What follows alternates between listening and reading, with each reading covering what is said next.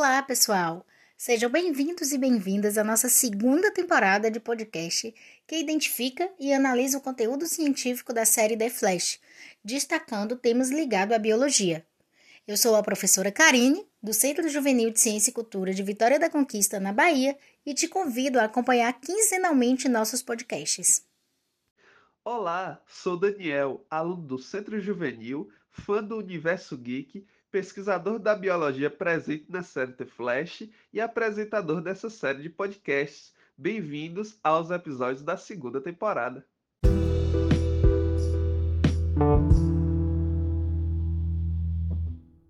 Se a primeira temporada de The Flash foi ótima, a segunda tem tudo para não nos decepcionar. Mas quem pensou que ia começar de onde a série parou, se enganou. O episódio 1, O Homem que Salvou Central City, mostra a atual situação dos personagens depois de seis meses do acontecido. Entre os dias atuais e os flashbacks, descobrimos o que aconteceu com cada personagem nesse intervalo de tempo. Infelizmente, perdemos os dois personagens, Ed Town e Ronnie Raymond. Os dois fizeram a escolha de salvar a cidade, seus amigos e, é claro, ajudar o Flash. O que era para ser uma escolha acabou se tornando um fardo para nosso herói. Ao ver as pessoas queridas perdendo a vida, Barry entra em uma crise de identidade e decide resolver os problemas por conta própria, e a culpa o domina. Mas a gente sabe que todo herói precisa de seu grupo para combater o mal. E o mal está apenas começando nessa temporada. O Esmaga Átomo, que fez a participação como vilão nesse episódio, nos quadrinhos ele é um herói. Absorve material radioativo. Professora Karine, o que acontece ao corpo humano em contato com a radioatividade? Esse foi o único tema ligado à biologia que identificamos nesse episódio. Ele é bem complexo. E antes de explicar os efeitos da exposição à radioatividade, vou falar de uma unidade de medida que está relacionado a isso, que se chama Gray. É a unidade de, do de dose absorvida. Ele representa a quantidade de energia de radiação ionizante absorvida por unidade de massa, ou seja, um joule de radiação absorvida por um quilograma de matéria.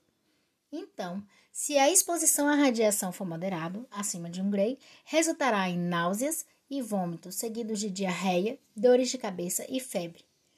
Depois dessa primeira série de sintomas, pode haver breve período sem qualquer problema aparente, mas algumas semanas depois os sintomas podem voltar ainda mais fortes.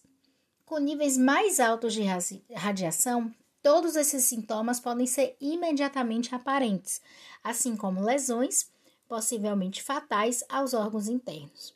Normalmente, a exposição a uma dose de 4 graus mataria cerca de metade dos adultos saudáveis. Em comparação, o tratamento com radiação contra câncer geralmente utiliza várias doses entre 1 e 7 graus de cada vez, mas as doses são altamente controladas e normalmente dirigidas a uma área específica do corpo. Bom, e os efeitos ao longo prazo da radiação? O resultado é o câncer, que é o maior risco de longo prazo. Normalmente, quando as células do corpo atingem sua data de validade, elas cometem suicídio, que é chamado de apoptose. O câncer aparece quando as células perdem esta habilidade e efetivamente se tornam imortais, continuando a se dividir e a se multiplicar de forma descontrolada. O corpo tem vários processos para garantir que as células não se tornem cancerosas, mas os danos causados por exposição à radiação podem atrapalhar esses processos de controle, fazendo com que o câncer se torne muito mais provável.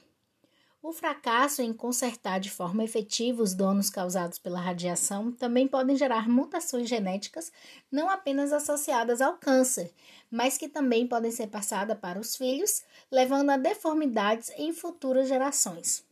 Entre os problemas que podem surgir, daí estão mudanças no tamanho da cabeça e do cérebro, má formação dos olhos, problemas de crescimento e de aprendizado.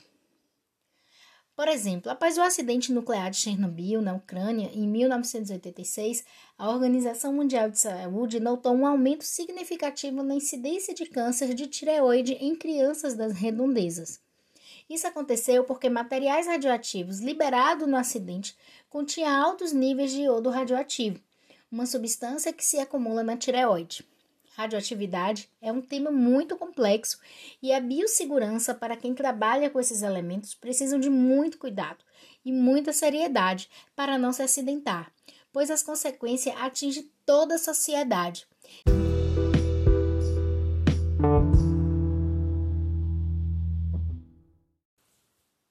Mudando agora completamente de assunto, em uma das retrospectivas do episódio, Barry Allen fala que ganhou vários prêmios no ensino médio e que ele adorava isso.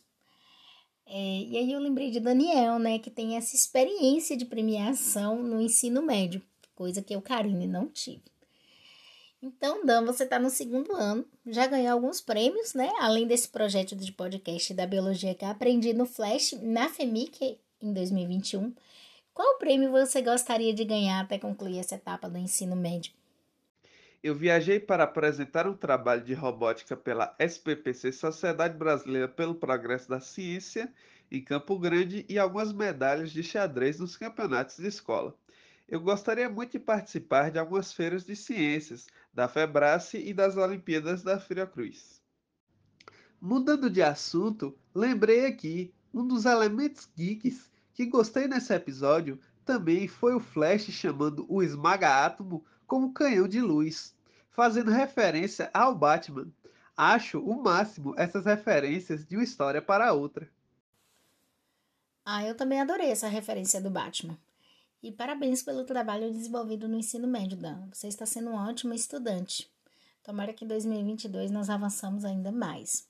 E para finalizar nosso primeiro episódio, gostaria de destacar um dos trechos que achei interessante do primeiro capítulo lá da série The Flash da segunda temporada, que é a cena que se fala a expressão Kadima, palavra hebraica que significa avançar. E é o que eu desejo para você, né, nossos ouvintes aqui. Seguir em frente, devagar ou na velocidade da Flash, o importante é seguir em frente e avante.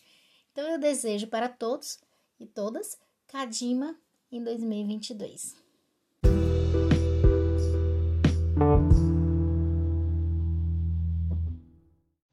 Temos muitas novidades em nosso projeto em 2022.